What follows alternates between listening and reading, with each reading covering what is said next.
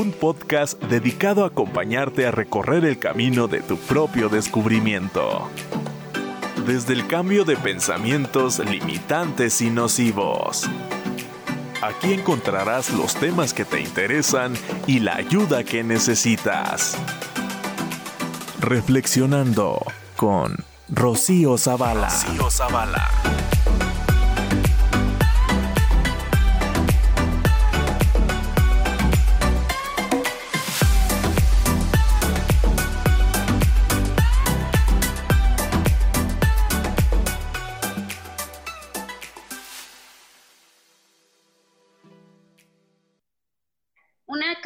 Que alguien no está seguro no es un hogar.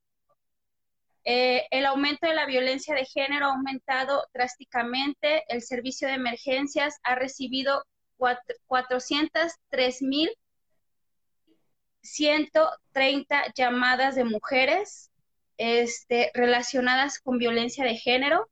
Esto ha sucedido en el primer trimestre y me imagino que ahorita a estas alturas ha aumentado bastante. Eso indica que, esto se está, se está este, elevando totalmente. Entonces, me gustaría preguntarte, Irene, ¿tú por qué crees o, desde tu experiencia, eh, qué es lo que está pasando actualmente en estos hogares con estas mujeres y con lo del COVID, porque no nomás impacta en la economía, sino también en esto? Mm, bueno, primero, gracias por la invitación, Rocío. Ya era tiempo que nos tocara compartir un espacio aunque fuera virtual, ya dentro de poco esperemos vernos físicamente, vernos cara a cara eh, y poder sentirnos cerca. Bueno, eh, esta situación de la violencia que se ha venido eh, incrementando con esto del confinamiento, bueno, principalmente recordar que la violencia es, es una cuestión cultural, ¿sí? que no es ni biológica, ni genética, ni hay que atribuírsela a que sea natural. No es una situación natural. Si bien es cierto, los seres humanos tenemos una energía eh, que nos ayuda o nos, mm, sí, nos permite movilizarnos de ciertos espacios eh, o de ciertas situaciones que no son convenientes para nosotros y hablo de la agresión. Sin embargo, la agresión es muy distinta a la violencia como mamíferos, como parte del reino animal, sí somos agresivos por naturaleza, pero esa agresividad, esa agresión a mí me sirve para defenderme. A hombres y a mujeres y a niños y niñas nos sirve para defendernos, que nada tiene que ver con la violencia. La violencia es algo creado por el hombre y es cultural, como lo decía. Existe por ahí, eh, no lo puedo poner aquí en el, en el en el celular, pero voy a intentar hacer un, un esquemita. Es un triángulo, si ustedes se imaginan un triángulo, vamos a hablar del triángulo de la violencia de Galtung y vamos a poner en la parte de abajo, en una de las, de las aristas del triángulo, eh, la violencia estructural y en la otra vamos a poner la violencia mm, cultural y en la parte de arriba del triángulo, en el vértice, lo que vemos es la violencia directa. La violencia directa es lo que podemos ver. Cuando hay golpes, cuando hay ofensas, humillaciones, aventones, eso es la parte de arriba del triángulo. Las dos de abajo, en el vértice de acá y en el de acá encontramos violencia estructural y violencia cultural. La violencia estructural está dada principalmente por todas aquellas instituciones que rigen a los seres humanos y que los han regido a través de los siglos. Está son las instituciones como la iglesia, el gobierno, la familia, aunque parezca absurdo, y aquí es donde viene un poquito para empezar a tomar el tema, y la escuela. La violencia cultural es también llamada violencia simbólica y la podemos encontrar en los discursos de odio, en la misoginia, la violencia entre hombres, la homofobia, la cosificación de la infancia, el clasismo, la xenofobia, el machismo, el patriarcado y la misma normalización de la violencia. Eso es lo que nosotros conocemos como violencia cultural. Avalada por la violencia estructural, que como lo decía, es de estas instituciones. Y arriba lo que vemos es la violencia directa. Entonces, podemos entender, no justificar, pero sí entender de dónde es que vienen estos comportamientos violentos, principalmente hacia mujeres, niñas y niños. ¿Por qué? Porque estamos acostumbrados culturalmente, desgraciadamente, a que las mujeres, las niñas y los niños somos grupos vulnerables y somos grupos de fácil acceso para los violentadores. ¿Qué es eso? Que a través de la humillación, de la sumisión, pueden disponer de nuestra voluntad y de nuestros cuerpos. Ojo, no quiero decir que solamente hay hombres que son violentos, también hay mujeres que lo son. Esto lo aclaro desde ahorita porque luego aparecen quienes comentan o quienes preguntan, bueno, ¿y qué pasa con las mujeres violentas? Sí, sí las hay, sí las hay. Sin embargo, la mayor parte de, de los actos violentos son cometidos por hombres, ¿sí? Los hombres que están y que se saben dueños de un beneficio y de un privilegio en el que no puede ser movido ni su autoridad, por eso está avalada también por la violencia estructural, porque antiguamente cuando se formó, se conformó la familia, pues el hombre era el que mandaba. Y él era el dueño, amo y señor de la esposa, de las tierras, de los hijos, de, los de las nueras, de los yernos. Él era el bueno. Entonces no había ninguna otra autoridad que no fuera un hombre. Entonces, por eso lo, retomo. No es que nada más lo cometan los hombres, la violencia, también hay mujeres que lo hacen, ¿sí? Pero vamos a, hablar específicamente de lo que está pasando con respecto a la violencia de género. Como bien lo decías, una casa que, no, en la que estamos violentadas eh, la mayor parte del tiempo no la podemos llamar así, no es, una, no es un hogar, es una casa, y como puede ser una casa una, puede ser una casa otra, ¿sí? Entonces, eh, entender, creo que la primera parte es entender de dónde viene la violencia, cómo es generada y, y, cuál es, de dónde se sustenta esta violencia. Que si bien es cierto, difícilmente podremos terminar con ella y lo que se dice por allí, sí, sí, sí hay que eh, ver que hay una luz de esperanza más adelante y que ese es parte del trabajo del activismo, Rocío. Ok, excelente. Y precisamente como lo menciona, ¿no? Esto se ha venido estructurando con el paso del tiempo. Lo del COVID nada más vino a mostrar lo que estaba oculto, ¿sí? Y que por eso mucha gente está sorprendida por la cantidad de violencia que hay, pero realmente siempre ha existido, pero no se había mostrado y ahora que se está mostrando como que, ¿y, qué, y, por qué está pasando esto, no? Creo que, creo que el COVID vino a, sacar los trapitos sucios de, toda esta sociedad, no nomás en México, sino de todo el mundo. Este, y precisamente esta, e, esta visibilidad está pasando porque ahora sí se, o sea, se está haciendo registro de lo que está pasando, está pasando, está pasando, y antes no se hacía o se omitía, ¿sí? Bueno, ¿por qué este, el COVID, aparte de la explicación que di, por qué el COVID crees tú que haya impactado tanto en esta situación? Cómo los factores este, han, determinantes han creado que, esto esté sucediendo con más frecuencia y en mayor cantidad. Bueno, eh, para empezar, imagínate que estás en tu casa y llega un ladrón y el ladrón se instala en tu casa, ¿no? Y que vas a tener que aprender a convivir con él. O sea, que no lo vas a poder sacar ni por la puerta ni por la ventana, ¿no? Es, o, vamos a, ya me fui muy allá en un ladrón, imagínate que es una visita que hace años que no ves o que nunca has visto, que tu mamá te platicó de una tía lejana que tienes que nunca conociste y de repente llega y se instala en tu casa. Y bueno, vamos conociendo primero, porque además la información que recibimos del exterior, de lo que es, cómo opera, cómo funciona, que se mueren, que hay quien se salva, que si el medicamento, que si las vacunas, que imagínate con toda esa carga de información. Entonces, por supuesto que vino, creo yo que la palabra es evidencia la vida que estamos llevando.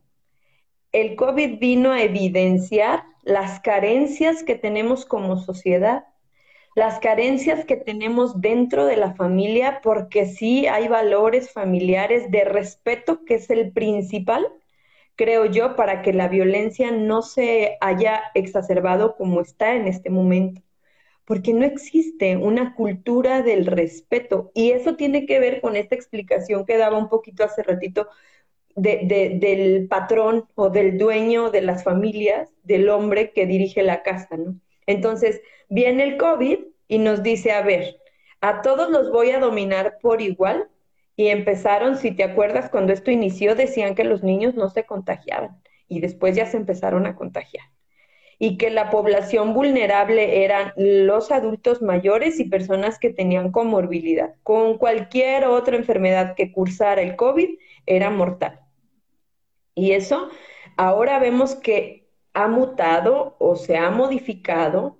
No sé, en términos científicos y de, la, y de la enfermedad no tengo mucha información porque además es demasiada, pero lo que sí viene es a acomodar esta estructura patriarcal que nos ha regido durante muchísimos años, que durante siglos hemos estado viviendo a, a, expensas de este sistema patriarcal que sí oprime a las mujeres y que sí oprime también a los niños y las niñas. Entonces, nosotras como mujeres, cuando somos madres de familia, pues lo primero que queremos es que no me toquen a mis hijos.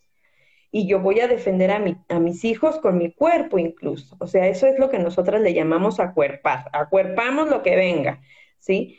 Y bueno, pues no es que no, no me importe o que no le tome importancia a esto del COVID, pero creo que nada más lo que viene a hacer es a poner en evidencia, a evidenciar aquello que estamos haciendo mal. Fíjate lo que está pasando con los niños ahora con la escuela. ¿A qué viene el COVID? A decirle al sistema educativo nacional que es un asco, que no, que no funciona el sistema, exactamente, que no funciona el sistema eh, mixto o híbrido, como le dicen, que días vas a ir a la escuela y días te quedas en tu casa. A ver, por lógica, por números, vámonos por números. Si tú tienes una computadora en tu casa y tienes dos hijos, ya no tienes una computadora para cada uno, tienes una para los dos. Entonces, los dos no están aprendiendo al mismo tiempo, aunque los contenidos estén en Internet. Bueno, a uno le pones la tele y al otro le pones la, computadora, porque ahora ya dijeron que va a haber canales donde se va a transmitir las clases en, vivo o, o por televisión. Ok, vamos viendo eso. La mamá también aporta económicamente a la casa y se encarga de los niños o trabaja. Y ojo, y le puedas, le quieras pedir al, al, señor de la casa que, te ayude. que, se haga cargo, ¿eh? Porque además nos vamos con pincitas, oye, sí me puedes ayudar me quieres ayudar cuando es una responsabilidad compartida, señores, los que nos estén viendo, ojalá que sean muchos. Es una responsabilidad compartida. Y hasta, hasta, hasta lavan, hasta lavan al, al, al hombre que está cumpliendo su responsabilidad, su responsabilidad paterna. O sea, es wow, es el mejor hombre del mundo. Y cuando la mujer lo hace, no, es una obligación. Es correcto. ¿Te fijas cómo venimos arrastrando con esas cuestiones culturales tan importantes? Y hay mujeres que sí se avientan y que muchas nos aventamos el paquete en nuestras espaldas, ¿eh? Y has de desayunar, comer, cenar, baña a los niños, eh, dales, eh, atiéndelos, cámbialos. Cuando son bebecitos no se diga, la leche, el pañal, etcétera, etcétera, etcétera. Y el señor sentado, pues estoy trabajando, ¿qué quieres que haga? ¿Sí? O sea, no, han logrado comprender, y digo han logrado porque eso no nos toca a nosotros, Rocío, a nosotras como mujeres no nos toca, ese es otro asunto. Los hombres adultos tienen que hacerse cargo de sí mismos, de su responsabilidad, y por eso admiro un montón de verdad y aprecio un montón a los hombres que se están reeducando en, este, en, este, en estas nuevas masculinidades. Hay que aprender, señores, también a ser hombres de otra forma. Sí se puede, sí se vale y no tiene nada de malo. Y si usted le cambia el pañal a su bebé, no es que le esté haciendo un favor a la señora ni al bebé. Usted está cumpliendo con su responsabilidad de padre con su obligación de padre, no todo es de nosotras, ¿sí? Que también creo que es importante empezar a bajarnos la carga mental de todo lo que tenemos que hacer, porque además de que los niños, de que la escuela, de que la casa y de que el trabajo, pues si no le cumples al marido, se va a ir y va a buscar otra. Y esos son mil pretextos que existen para hacer tontería y media. Sí, no sé si voy Dime, dime, dime. Digo, no sé si voy en el tema o ya me desvié un poco o un mucho, me apasiono bastante. Sí, te, voy a ir aterrizando poco a poco. Para las personas que están haciendo preguntas, al final las va a contestar este Irene. Sí, no, no crean que se están pasando desapercibidas. Gracias. Eh, eh, este, sí, y precisamente hasta se justifica, ¿no? O sea, si te es infiel y tiene otra mujer es porque tú no cumpliste, ¿no? O sea, e, es, es totalmente pensamiento machista y, eh, y esa parte de, ser irresponsable con las conductas, ¿no?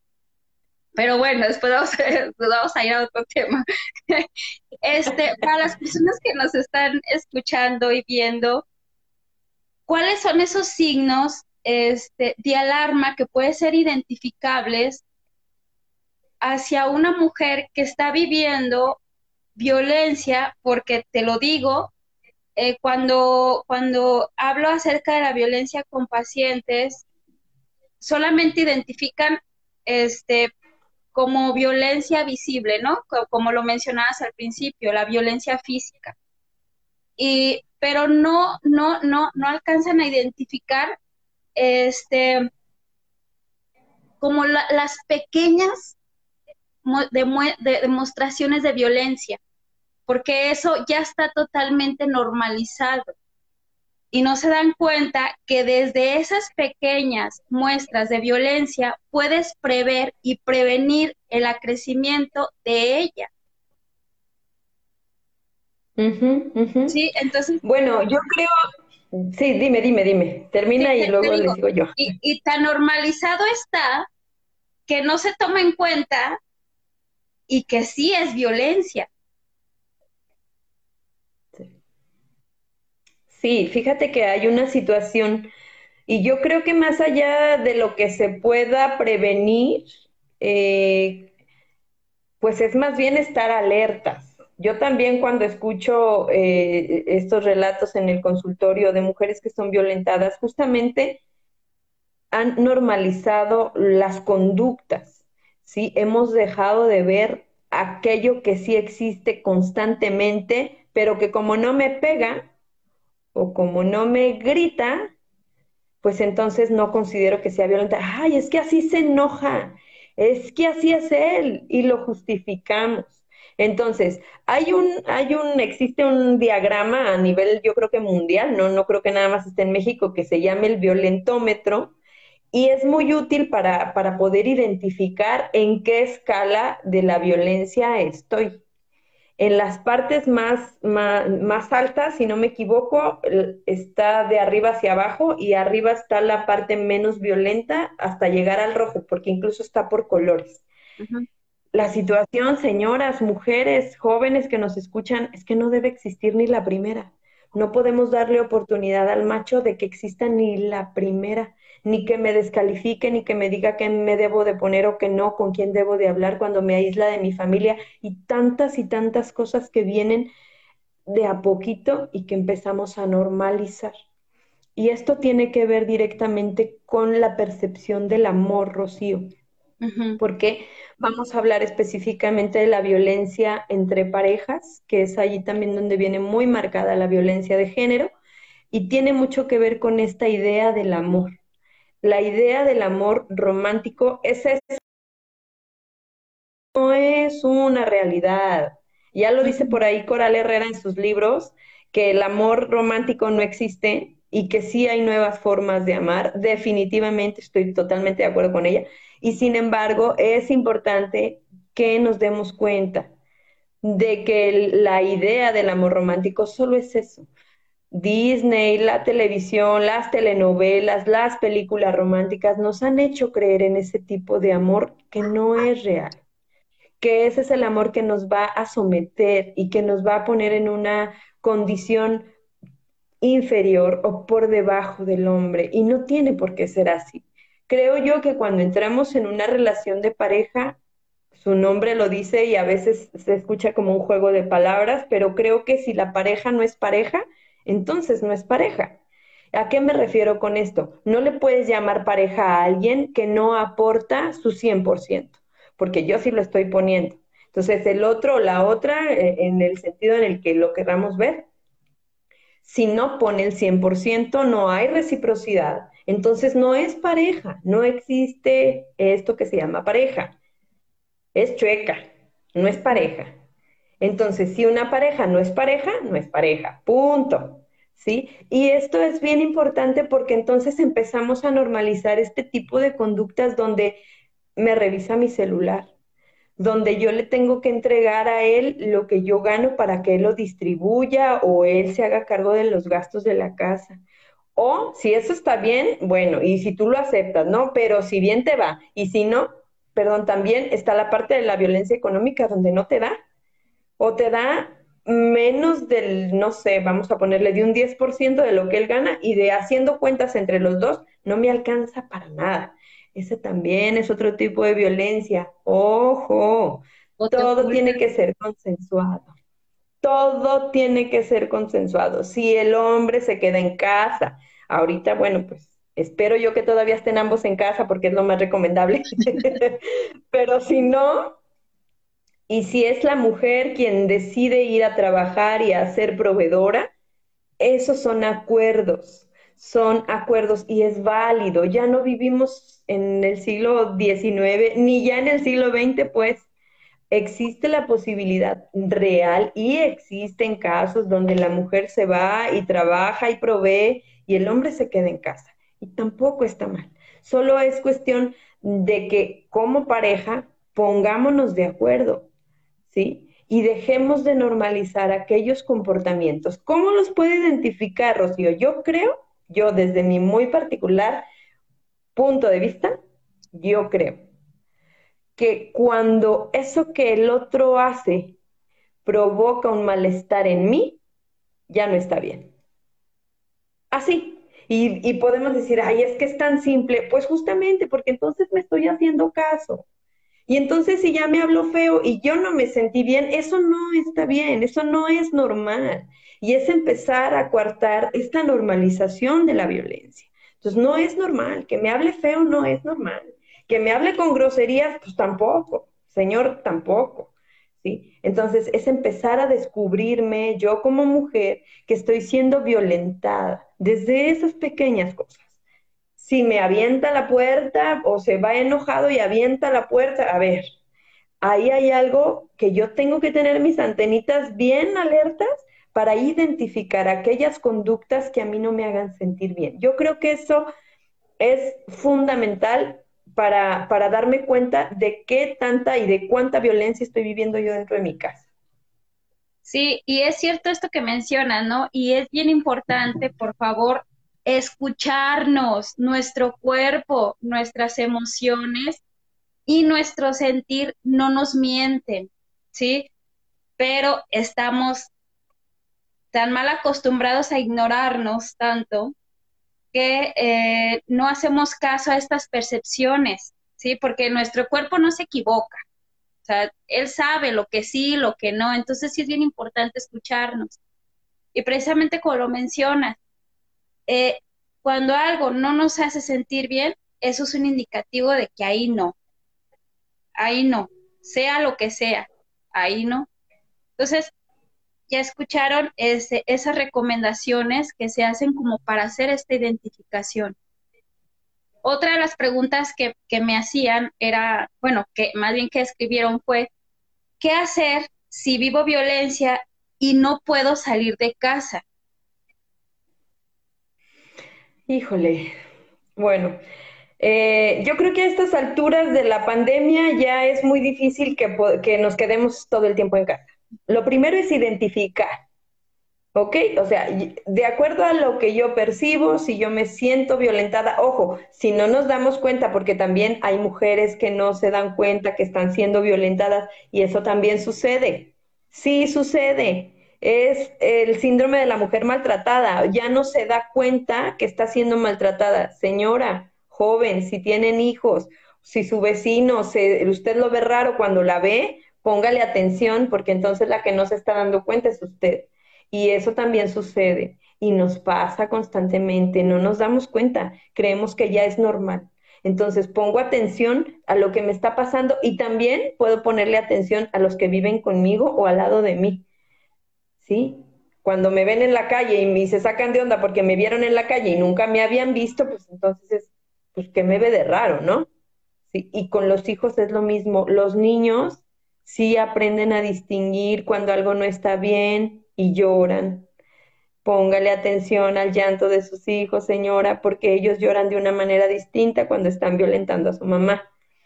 Y, ojo, la mayoría de los hombres que maltratan a las esposas también maltratan a los niños. Entonces, si usted normaliza la violencia hacia usted, que no es normal y no está bien, póngale atención a lo que le pasa a sus niños porque ellos le van a dar también algunos mensajes para que usted se dé cuenta que algo en casa no está bien, ¿sí? Eso por porque preguntan qué hago si no puedo salir. Bueno, yo creo que ahorita ya todas podemos salir. Sí, mira. Por una situación. Sí, dime, dime. No, dime, acaba, acaba. Digo, por una situación de emergencia ya podemos salir. Por supuesto. Ahora, que le hablo al 911 y nunca llegó, vaya y tóquele a su vecina. Eso también es importante, Rocío. Hemos dejado, hemos perdido lo que hablaba al inicio, los valores. Oye, no te digo yo que te lleves de pelos con tu vecina, no, pero que al menos se conozcan. Yo te aseguro que si tu vecina te escucha que te está yendo mal, que te está golpeando tu esposo o que tus niños están llorando constantemente, te aseguro que si vas y le tocas el timbre nomás para que le hable al 911, y no quiere decir que la vas a hacer cómplice, porque luego también eso pasa, no, pues es que yo mejor no me meto, a ver, y entonces aquí viene otro asunto que se llama resiliencia social. Y la resiliencia social nos dice que si no podemos hacer por el otro nada, entonces ya estamos perdidos. ¿Sí? Es bien importante que reconozcamos y que sepamos que tenemos la obligación como seres humanos, como ciudadanos, de garantizar los derechos de las próximas tres generaciones. Y si ni siquiera conozco a mi vecina y si no puedo ayudarle para hablarle al 911, pues entonces ya estoy frita. ¿Sí? Es muy importante también la colaboración en redes. Eso es súper importante. Es lo que les pedimos a las mujeres. Busca tu red inmediata de apoyo para que si algo llega a suceder, tú sepas que con tu hermana, tu mamá o tu vecina puedes acudir. Que sepas que no estás sola. Eso es muy importante para todas las mujeres. Señora, joven, lo que sea, por favor escuchen, no están solas. Esto, este sistema que nos ha oprimido durante tantos años y tantos siglos, sí lo vamos a tumbar, pero de la mano todas, si no, no se va a poder. Sí, todas juntas somos más fuertes. Eh, bueno, tocaste dos puntos de dos preguntas que, que, acaban de hacer. Una era sobre el síndrome de la mujer violentada. No sé si, si quedó respondido para Cintia lo que habló ella sobre el síndrome, pero de todos modos te vuelvo a hacer la pregunta, Irene. ¿Sí? ¿Qué podemos hacer por las mujeres que tienen el síndrome de la mujer violentada? Es decir, que no reconocen o no pueden ver que son violentadas. Híjole, es que ahí sí se necesita una red que mm, a lo mejor no de ella, ¿eh? porque si ella no puede ver que está siendo violentada, pues vamos a tener que hacer acercamientos. Y eso nos corresponde a todas y a todos como sociedad. Y digo también a todos porque, ojo, el feminismo no está peleada, peleado con los hombres, es una filosofía de vida que reeduca a los hombres y reeduca a las mujeres para que puedan reeducar a sus hijos y educarlos en una cultura de equidad, ¿vale? Entonces no tiene nada que ver. Yo digo que esto nos corresponde, es un trabajo conjunto de sociedad, hombres y mujeres Si yo estoy oyendo, como decía hace ratito, que la están golpeando, pues a lo mejor sí puedo ir a tocar su puerta sabiendo que ese es un enfrentamiento directo, ¿eh? Y lo puedo hacer. Si tengo las agallas y, la fuerza de sostener a la mujer y de enfrentar al agresor, puedo hacerlo. Sí. Dos, puedo ya hacer una llamada al 911 y el 911 llega porque llega. Insístanle, por favor, porque aquí en Aguascalientes no contestan muy rápido.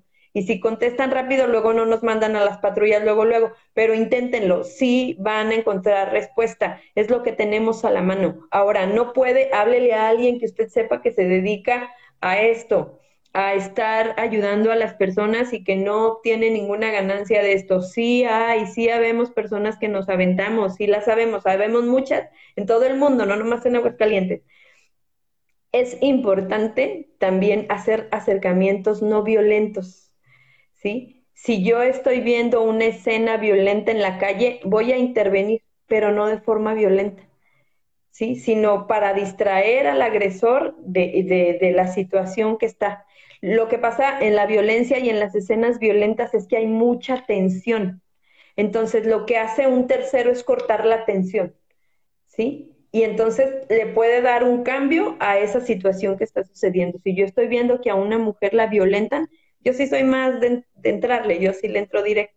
Y, bueno, pero eh, lo que podemos hacer son esos acercamientos, a ver, ¿estás bien? O preguntarle la hora, simplemente con que le preguntes la hora cuando tú veas que están en una situación violenta, cortas la tensión. Y entonces para que vuelva a haber tensión, pues tienen que pasar, así se empieza a dar cuenta la mujer, ¿eh? Tiene que volver a retomarse el ciclo de la violencia para que vuelva a agredirla. Entonces ya no va a ser igual. Porque incluso si te das cuenta o si quienes han sufrido violencia, han padecido violencia a manos de un macho, de un hombre, saben que llega un pico de la violencia. Desgraciadamente en ese pico hemos encontrado los feminicidios y que luego viene una relajación de la atención. Estamos hablando de un ciclo, ¿sí? Esperemos y lo primero que queremos nosotras es que ni siquiera tengamos que llegar allí pero si nos toca observarlo, pues entonces hago eso y corto la atención. Oye, me dices qué horas son. Oye, si sabes cómo se llama esta calle, cualquier cosa que me permita a mí interrumpir ese, esa tensión, cortarla. Y entonces ya ella se dará cuenta de que está siendo violentada porque sí cae, sí cae la conciencia en el momento, ¿sí? Porque entonces ya me di cuenta que alguien más se dio cuenta y puedo cortarlo. Ahora, si nos vamos a niveles institucionales, yo insisto de verdad, hablen al 911, ahorita no tenemos otra. Si usted puede ir a las instituciones de gobierno, municipales, estatales, hágalo, vaya y platique su situación. Están saturados, lo sé. Si tiene oportunidad de acercarse con una amiga, busquen por favor esto que decía hace rato, su red de apoyo, donde usted sepa que no está sola, para que la apoyen sus, sus congéneres y sus pares. Es muy importante que no atravesemos estas situaciones solas, Rocío. Muy bien. Tocando la red de apoyo, precisamente es otra pregunta, pero ya este, iba a ser de las finales, pero ya que lo tocaste. Este, otra de las cosas que preguntan, aparte, bueno, no sé si me quieras contestar las dos juntas, pero una es cómo crear una red de apoyo y la otra pregunta es, ¿cuál es el protocolo a seguir cuando una mujer ha sido violentada? Ok. Eh, bueno, con respecto a lo del protocolo, creo que sí existe a nivel institucional un protocolo. Es muy burocrático, la verdad es muy burocrático.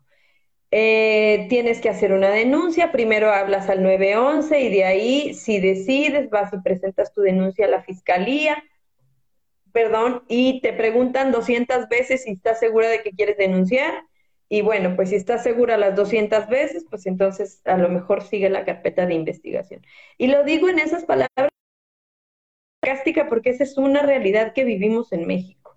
Y yo estoy segura que en otros países del mundo también, pero específicamente en México, eso es lo que nos pasa. Entonces se nos quitan las ganas de denunciar y no le hace que me vuelva a poner otros cates, pero no voy a ir a denunciar porque allá me va peor y me, me revictimiza el Ministerio Público. Y los policías también me dicen, pues usted qué le hizo, señora, pues no lo ande provocando, señora. ¿Sí me explico? Entonces, por ahí en lo de los protocolos, pues yo, para mí, dejan mucho que desear. Lo que sí puedo decir, y no es como un protocolo establecido, seguramente, y estoy segura que que en Ciudad de México existen los protocolos feministas, donde tú acudes a tu feminista de confianza y entonces te pueden hacer el acompañamiento. ¿Sí? En Aguascalientes existe la comunidad feminista de Aguascalientes y también nosotras somos una red de apoyo. No podemos eh, actuar más allá porque sería comprometernos y no te puedo decir, sí, sí lo hacemos, tenemos, no, estamos trabajando a nivel interno para poder estar para otras mujeres. Lo que sí les puedo decir es que si ustedes se acercan con alguna de nosotras van a obtener respuesta y que sepan otra vez, como te decía, que no están solas. ¿Cómo voy a crear mi red de apoyo? Primero, me voy a hacer la pregunta, si a mí en este momento me tuvieran que llevar al hospital, ¿a quién le hablaría? Si yo sé que mi mamá me va a regañar por, porque ya me llevaron al hospital, pues entonces a lo mejor tu mamá no es tu red de apoyo, pero a lo mejor tu hermana sí. Si le hablan a tu hermana, ella inmediatamente va a estar en el hospital incluso esperándote. Una amiga, bueno, que de tus mejores amigas tú sepas que ella es de confianza, ella es tu red de apoyo. ¿Sí? Es buscar, como te decía ahorita, a las pares, a aquellas mujeres que están mm, a lo mejor no viviendo la misma situación, pero que tú sabes que puedes confiar en ellas. Eso es súper importante. Actuar, mujeres, desde la sororidad, desde el acompañarnos codo a codo, hombro a hombro, una a una sin juicios, por favor, sin juicios. Suficiente tiene la mujer violentada con todo lo que le pasa en casa como para que pida ayuda y la que la va a ayudar la va a juzgar. Entonces, creo que la red de apoyo se puede, no tiene que ser familiar, ¿eh? también lo puedo, lo, tengo que decir, no tiene que ser mi mamá y mi hermana. Puede haber otras a quienes yo les pueda pedir ayuda para que me ayuden en aquellos momentos. Ahora, existen muchas formas. Hay este, estas aplicaciones ahora donde le picas varias veces y ya sabes que es una llamada de auxilio, tienes a tus contactos de emergencia, por favor crean en las aplicaciones, para eso se hicieron. ¿Sí? Cuando es de prueba te dice ahí, este es un mensaje de prueba de la aplicación tal, cuando no es de prueba, entonces es real. No lo quieres creer, llámale. O ve y dale un timbrecito a su casa, ¿estás bien? O llámale y vuelves a cortar la atención. ¿Sí me explico? Entonces, a lo mejor como el protocolo eh, institucional no lo tengo claro, sí, sin embargo yo soy eh, partidaria de hacer redes y de apoyarme de mis redes inmediatas de mujeres, incluso antes de poder llegar a fiscalía. Cuando yo esté decidida a hacer una denuncia en fiscalía, sé que dos o tres de mis, de mis compañeras van a estar conmigo y no me van a dejar sola. Sí, claro. Este, y también existen los módulos de atención de violencia de género donde puedes ir directamente y ya te dan la atención, ahí te dan el apoyo, la escucha, la intervención y también el acompañamiento para poder este, poner la denuncia. Si, si hay espacios específicos y especializados para dar este, este, para dar esta atención, pues, que se necesita sin revictimizar a las mujeres. Me dicen que, a ver, espera, me dicen que... Eh, ah, no, no sé si decía que si me refería, pero dice si me, si merecería... Ah, sí, creo que sí, es, sí, me refería al protocolo feminista. Bueno, ya, ya, ya, ya lo diste este, a conocer. Este, otra de las preguntas que me llegaron era lo, que me preguntaba una señora cuando puse el anuncio, la publicidad, que me decía, ¿qué hago si yo veo que mi hija, su novio, la está violentando? Yo, yo y mi esposo hemos hablado y hablado y hablado y hablado con ella, ya no nos escucha, ya no le importa, ella sigue con su relación y tampoco la queremos este, o sea, dejar de apoyar porque nosotros somos el único apoyo que tenemos, este, ¿cómo le hago para ayudar a mi hija? Híjole, pues yo creo que ahí lo que, lo que le queda a la mamá, digo, y es triste, pero nos tenemos que esperar, Rocío. Hable con sus amigas, señora, y dígale a las amigas de su hija que traten de abrirle los ojos, porque además somos necios, hombres y mujeres, luego no escuchamos a los papás. Luego a veces nos caen gordos, y esa es la verdad. Ay, ya me dijo otra vez. Y a veces hasta lo hacemos porque estamos peleados con, con la autoridad, no con mi mamá ni con mi papá, sino con la autoridad. Entonces no le voy a hacer caso. Y lo hacemos. Luego nos quedamos con los novios o con las novias por capricho. A veces ni los queremos, y es cierto. O a veces los queremos demasiado. Qué bueno que se preocupa. Señora, siga al pendiente, no baje la guardia, un día la va a escuchar. Desgraciadamente, y ojalá que no pase, pero llegan a pasar eventos hasta, ahora sí ya me pegó, entonces, es estar. Y creo que eh, es una cuestión, tiene que ver también con la educación, Rocío. La educación creo que es un asunto que permea a cualquier eh, problema social que existe ahora. No tendríamos la necesidad de decirle a la mamá que esté atenta cuando en la escuela y en su propia casa fue educada y criada de una forma en la que ella sepa distinguir la violencia. Entonces, ¿qué vio en casa? ¿Sí? Porque entonces ya el papá o la mamá están muy preocupados por ella, pues sí, pero cuando era niña también veía que el papá o la mamá eran violentos con uno o con otro, pues ¿cómo le puedo decir ahora que, son, que eso no está bien? Está normalizado, como lo decíamos hace rato. Entonces, nos va a costar más trabajo, pero lo vamos a lograr ver. Es un hecho. Ahora hay mucha información además de la educación, hay mucha información que se comparte en redes sociales y podemos darnos cuenta de aquellas cosas y de aquellas situaciones que sí son violentas. Y podemos identificar dónde estoy, bueno, como esto del violentómetro. Ah, ayer me dijo que porque me había puesto esta falda y entonces me voy al violentómetro y digo, ojo, aquí dice que, que me esté revisando, que me diga qué usar o qué no usar, es parte del violentómetro. Ojalá que no lleguemos al rojo. De verdad, yo esperaría por el bien de, de, las mujeres mexicanas que no tuviéramos un feminicidio más, ¿sí? No depende de nosotras tenemos que actuar por nosotras, pero tampoco tenemos la obligación de, reeducar a los hombres. Esa es su obligación.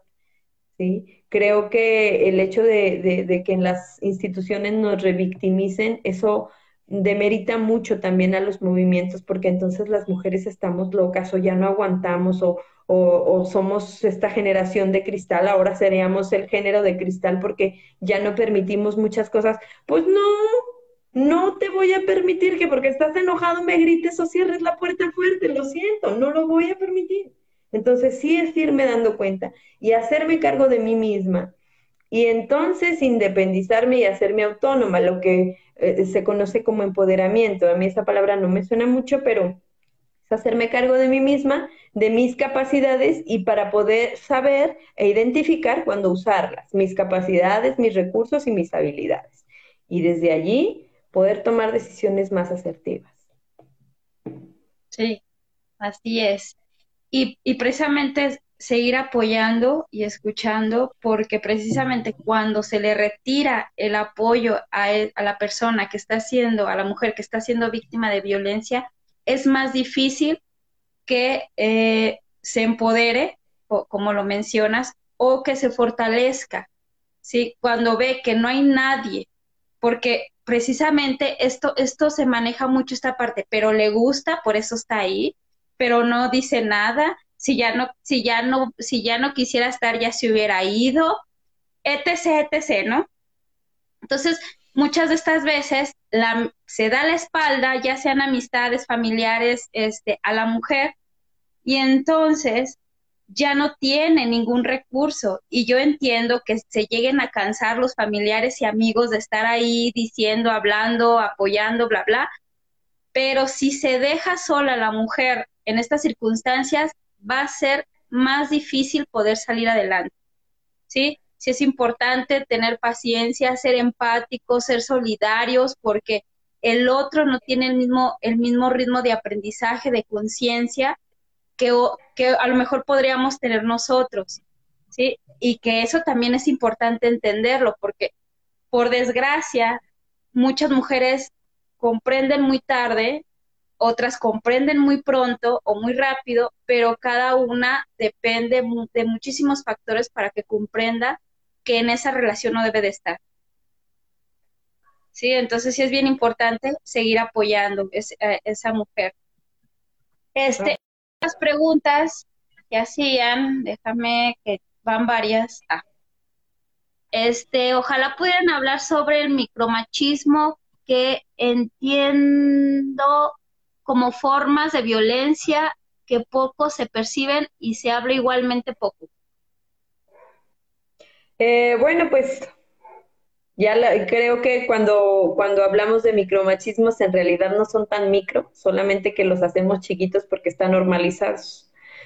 Entonces, una de las, eh, existen los términos en inglés del gaslighting y del mansplaining y del interrupting y acabo de leer otro, ya no me acuerdo ahorita, pero es esta, eh, es demostrarle a la mujer que sigue siendo menos que el hombre. Entonces, en el mansplaining es, tú no sabes y yo explico y te quito la palabra o yo te digo a ti lo que tú quieres decir. Demerito lo que tú estás diciendo, la idea que tú tienes y yo la explico y yo te la explico. No, no, no, no, no. Es que tú no entiendes, eso no es así. Y, y lo vemos en todos los ámbitos. Ya deja tú, además de verlo en la casa, lo vemos en los ámbitos laborales y en las escuelas, ¿no? O sea, la mujer no está, no sabe lo que está diciendo. El hombre sí. Y ahí es donde vemos el mansplaining. El gaslighting es donde nos hacen creer a las mujeres que estamos locas e incluso nos hacen dudar de lo que vemos, de lo que escuchamos y de aquello de lo que estamos seguras, que incluso podríamos tener las pruebas en la mano y si tú le dices al otro, el otro te hace creer que tú estás loca. Esta es una forma de violencia muy sutil. Los invito, las invito a que vean la película, es como del 1942 por ahí y se llama así, de gaslighting y habla de cómo un hombre efectivamente empieza a crear un trastorno en su esposa cuando le hace creer que ella es la que está mal. Entonces, incluso ella empieza a percibir las cosas de manera distinta porque él va jugando con las luces de su casa y le baja la intensidad a la luz y empieza a jugar con ella, a decirle que no es verdad, que aquello que percibe no es cierto, y esa es una forma de violencia. Entonces, claro que nos hace dudar, por supuesto, y creemos que las que estamos mal somos nosotras. La otra es este del interrupting, que bueno, en inglés así se dice, en español es muy claro, te interrumpo todo el tiempo y ya me acordé la otra, ahorita, ahorita la digo. La interrupción constante de lo que tú estás diciendo y el hombre interrumpe y tiene que completar la frase o la tiene que terminar como si te adivinara lo que tú estás diciendo. Entonces es anulo lo que tú estás diciendo porque no es válido. Cuando anulamos es que estamos invalidando. Entonces, lo que tú digas no importa, ¿sí? Y la otra es cuando la mujer lleva a cabo una, tiene una idea, la plasma, la llevan a cabo y es un hombre el que se lleva el crédito. No, recuerdo el nombre, pero eso también ocurre mucho en los trabajos. Sí, entonces de ahí pues viene otra cosa de la que hablamos, otro concepto que es el techo de cristal, que por más que escalemos nunca vamos a llegar a los puestos gerenciales ni presidenciales, porque siempre va a haber un hombre por encima de nosotras que no nos va a dejar llegar. Entonces, son formas de violencia que no son micromachismos, solamente que están muy normalizadas. Y por eso es lo que te decía. Entonces ahora ya todo nos molesta. Pues no es que todo nos moleste, es que todo estaba mal hecho sigue estando mal hecho, que ahora lo podemos ver y podemos identificar aquellas violencias, pues por supuesto no voy a dejar de señalarlas, ¿sí? Porque es real y las mujeres las vivimos todos los días. Y esto que hablaba ahorita, generalizando ya, englobando estas cuatro formas de micromachismo, tan no son micromachismos está normalizado, que todo esto tiene un contexto mucho más profundo, ¿sí? En la, en la filosofía existencialista, todo lo que no se nombra no existe. Entonces, todo lo que nosotros decimos cuando nos estamos expresando y es anulado por un hombre, entonces le está quitando existencia. Y más allá de que le quite existencia a lo que estoy diciendo, me está quitando existencia a mí. Entonces, si el otro no me mira, no existo. ¿Sí? Y eso también es una forma de violencia muy grave. También es sutil, muy sutil, que a veces no alcanzamos a verla, pero entonces es lo que yo estoy diciendo no importa. Y si no importa, como no lo puedo nombrar, entonces no existe. Y me invalida y me anula como persona. Sí, y también entra en esta parte de la violencia simbólica, ¿no? Que creo que es algo, creo que es, es, es la que más se muestra y es la que más pasa desapercibida porque precisamente entra en el mismo contexto del diálogo y del lenguaje que comúnmente se maneja diario y que por eso deja de ser realmente reconocida, ¿sí? Y, precisamente entra esta violencia simbólica en lo que te mencionaba el segundo tema que te digo que quiero hacer, donde a mí me sorprendía, este, porque a veces tengo adolescentes en terapia que viven violencia psicológica, de cómo la violencia la disfrazan con relación tóxica, ¿sí? Y que una relación tóxica, si es de moda, es aceptada y es el término hasta este eh, mucho utilizado y que precisamente oculta lo que realmente está pasando, que es una violencia, es una violencia psicológica, pero como ya todos tienen relaciones tóxicas, ya vino el tóxico, ahí viene la tóxica, mi novio tóxico, pues no alcanzan a percibir lo que está sucediendo. Es correcto. Creo que también se ha popularizado tanto o se ha eh, banalizado tanto en el lenguaje. Justamente yo, yo también había pensado en esto de la toxicidad y de las relaciones tóxicas que que en realidad no alcanzan a percibir. O sea, cuando, y, y es difícil porque en terapia tú dices, a ver, es que no es que sea tóxico, es que es violento. Y entonces es como, les choca, ¿no? Es, es una cuestión muy chocante o muy, uh, ¿cómo se puede decir? Mm, confrontante. Cuando tú los confrontas y le dices, a ver, las cosas como son, no es toxicidad, es violencia. No, pero y se empieza a normalizar, por supuesto. Si esta conversación la estamos teniendo hoy, a lo mejor en un año también dentro de las formas de micromachismos vamos a encontrar el lenguaje tóxico, ¿no? Que así como hace daño el lenguaje tóxico, pues hace daño también el lenguaje superpositivo, hiperpositivo, pues tampoco. O sea, no es irnos a un extremo o al otro, sino buscar el equilibrio y creo que esa es nuestra función. Y ni modo, aunque caigamos gordas, pues sí, es mencionar las cosas como son, porque nombrarlas es ponerlas en el contexto, es para que el otro pueda al menos identificar que existe, nombrándolas. Ya el otro se dará cuenta a su tiempo y le caerá el 20 cuando le tenga que caer, pero sí es nombrar las cosas como realmente son. Aquellas violencias que han estado perpetradas y que se han ido escurriendo a lo largo de los años y de las generaciones, ¿no?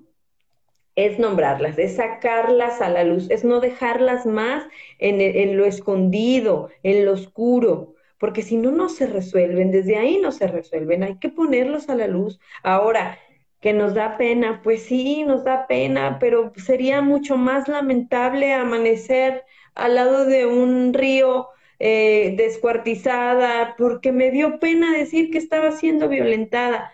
No eres la única. Por eso insisto, no estás sola. Habemos muchas mujeres que hemos vivido mm, vidas muy violentas y hoy podemos hablar de ello y podemos acompañar a otras. No estás sola. De verdad, créelo, mujer, no estás sola. Muy bien, excelente. Eh, ¿Alguien más, si tiene otra pregunta, eh, yo ya te acabé las preguntas que me habían este, hecho a mí en redes. No sé si tú quieras apuntar algo más ya para ir cerrando este espacio. Si alguien tiene alguna duda o pregunta, es momento de que las hagan para que Irene no la vaya contestando. Si no, de lo contrario, pues ir cerrando, Irene, ¿con qué te gustaría cerrar? Eh, principalmente con que ojalá que un día podamos entender, podamos integrar y hacernos eh, conscientes del poder que tenemos las mujeres como mujeres.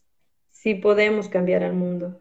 Sí es posible otra forma de vida sin violencia. Claro que se puede. Solo es cuestión de creer en ti y que puedas creer en que hay otras que están al lado tuyo para ayudarte. Muchísimas gracias, Rocío, por haberme invitado. Estoy muy agradecida y muy contenta de compartir este espacio a las que hicieron preguntas y a las que no. De verdad, muchísimas gracias. Gracias, Rocío. Pues gracias a ti también, Irene. Es algo que, era necesario hacer. El próximo tema, precisamente con Irene, con Irene, va a ser de relaciones tóxicas a violentas. Creo que sí es importante quitar los disfraces de lo que realmente está pasando, ¿no? Y también saber que, eh, porque te, pasa mucho esto en terapia, ¿no? Donde me dicen, es que él no era así, cambió. No, su pareja siempre fue, fue así. dijo una paciente muy sabia, dijo, es que estaba en, el periodo de prueba. Me dijo, es que creo que yo estaba en el periodo de prueba. Y dijo, eh, a esta ya la tengo, entonces ahora sí, se, este, soy quien, quien yo soy. Y sí, así es. Primero está un periodo de prueba para ver, tanteando a la mujer qué tanto, qué tanto puede hacer el hombre ahí. Ya cuando, se, ya cuando está seguro, sale, sale totalmente la personalidad. No es que haya cambiado y tampoco esperen a que de nuevo va a volver esa persona, va, a volver a ser esa persona que la conquistó. Siempre ha sido así, no más que tuvo su disfraz o su máscara para poder lograr tenerla. ¿Sí? Y, y pues muchísimas gracias a todos, muchísimas gracias Irene, los esperamos con el próximo tema que ya les mencioné. La siguiente semana vamos a estar hablando de las personas altamente sensibles, por si les interesa también conocer de este tema con un especialista eh, de esta personalidad. Eh, recuerden seguirme en Facebook como Rocío Reflexionando, en YouTube va a estar este video eh, el canal se llama Reflexionando con Rocío, aparte de otros temas muy buenos. Este y también eh, va a estar en podcast, así por Spotify como Reflexionando, por si en algún momento lo quieren volver a reproducir, en esos espacios los van a encontrar. Y muchas pues, gracias. muchísimas gracias a todos y gracias a ti, Irene. Pasa muy buena noche. Igualmente, hasta pronto, Rocío, un abrazo. Gracias. Bye.